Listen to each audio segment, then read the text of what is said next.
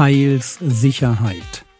Fünf Anmerkungen von einem Sonderling.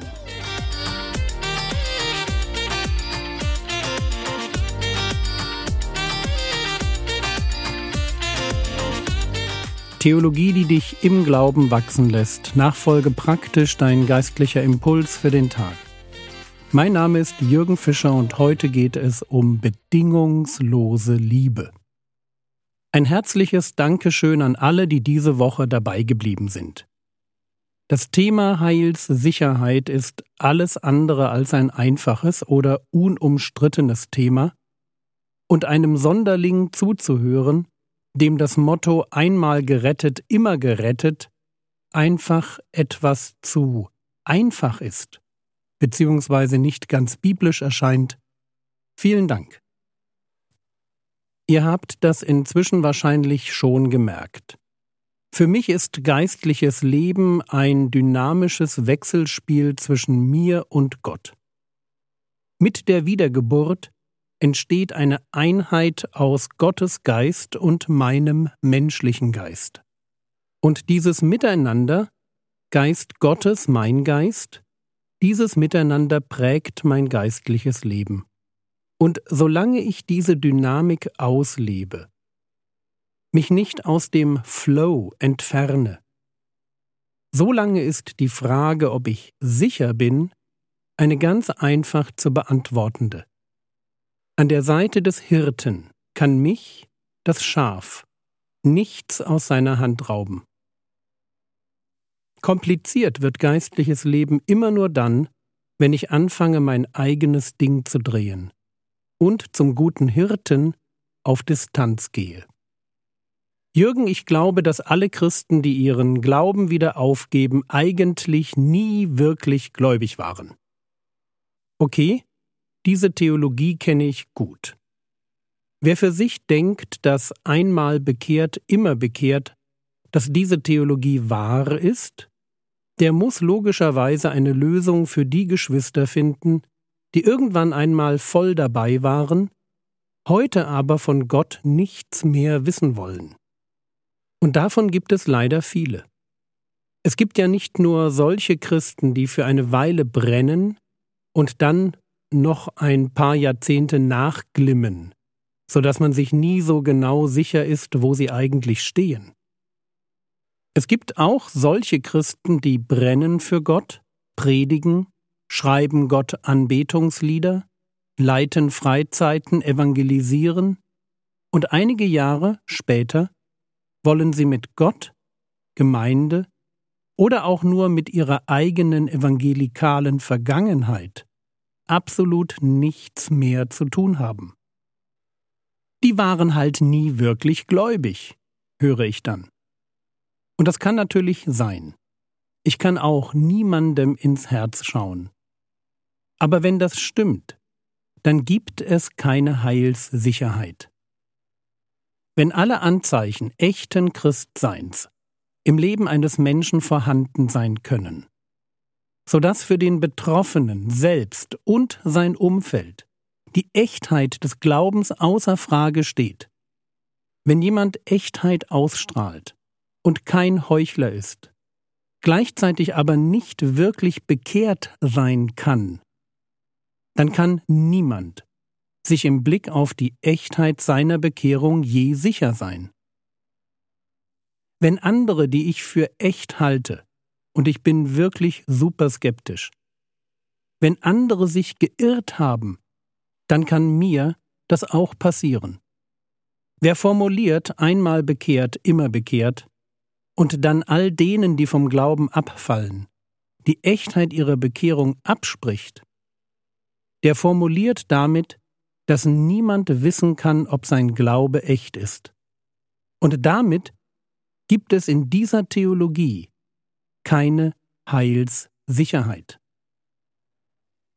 Aber lasst uns das Thema Heilssicherheit mit einer anderen, etwas mehr seelsorgerlichen Note abschließen. Denn eigentlich sollte das Thema ja ganz einfach sein.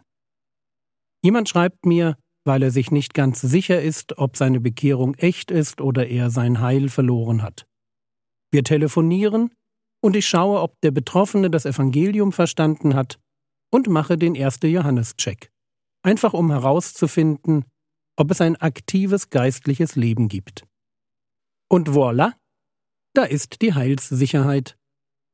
Und falls jemand sich zu Recht etwas Sorgen macht, weil sein Leben von nicht bereinigter Sünde dominiert wird und er nicht mehr so bereitwillig wie früher auf die Stimme seines Hirten hört oder in der Nachfolge etwas eigenwillig geworden ist, auch das ist kein Drama.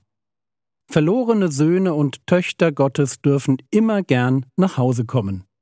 Das gilt selbst für Laodicea-Christen, die sich geistlich völlig verlaufen haben. Wir lesen dazu Offenbarung Kapitel 3, Vers 19 und 20. Da sagt der Herr Jesus, Ich überführe und züchtige alle, die ich liebe. Sei nun eifrig und tu Buße. Siehe, ich stehe an der Tür und klopfe an. Wenn jemand meine Stimme hört und die Tür öffnet, zu dem werde ich hineingehen und mit ihm essen, und er mit mir. Wie gesagt, eigentlich ist das Thema Heilssicherheit aus einer seelsorgerlichen Perspektive ein total langweiliges Thema. Wäre da nicht folgendes Phänomen, das mir immer mal wieder begegnet? Christen, die sich Sorgen um ihre Errettung oder gleich ganz um die Echtheit ihrer Gotteskindschaft machen, die auf Nachfrage ganz offensichtlich den ersten Johannes-Check bestehen, und in deren Leben sich kein Anzeichen für Scheinheiligkeit oder Irrglauben findet, die aber trotzdem nicht glauben können, dass es so einfach sein soll. Ich treffe also auf Geschwister, die definitiv Geschwister sind, aber denen es schwer fällt, an die Echtheit ihrer Errettung zu glauben, geschweige denn sich von Herzen darüber zu freuen. Und immer wenn ich auf dieses Phänomen stoße, dann stelle ich dieselbe Frage. Und die Frage geht etwa so. Kannst du glauben, dass Gott als dein Vater genau jetzt aus ganzem Herzen im Himmel über dich jubelt? Jubelt, weil er einfach nur darüber begeistert ist, dass du sein geliebtes Kind bist. Oder verankern wir diese Frage mal in der Bibel, Zephania Kapitel 3, Vers 17. Der Herr dein Gott ist in deiner Mitte, ein Held, der rettet. Er freut sich über dich in Fröhlichkeit. Er schweigt in seiner Liebe.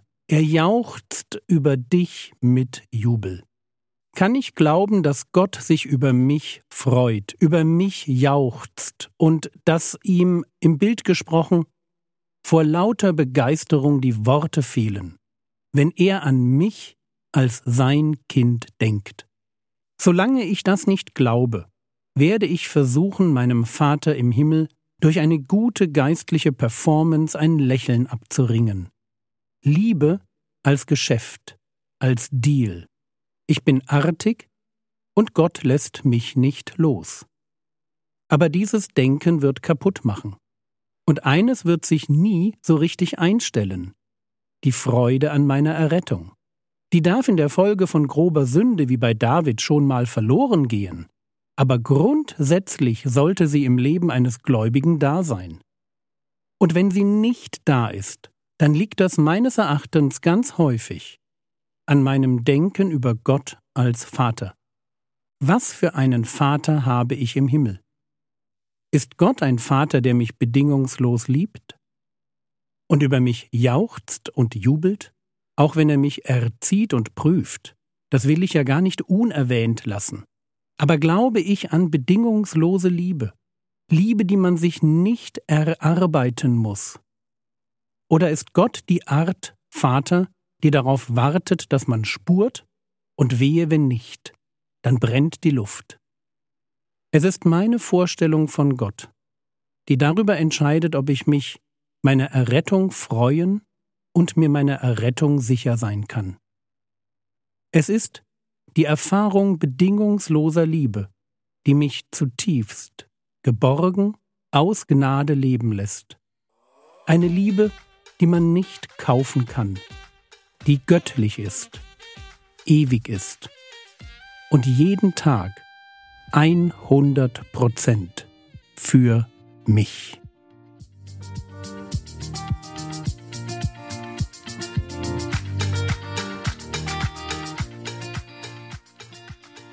Was könntest du jetzt tun?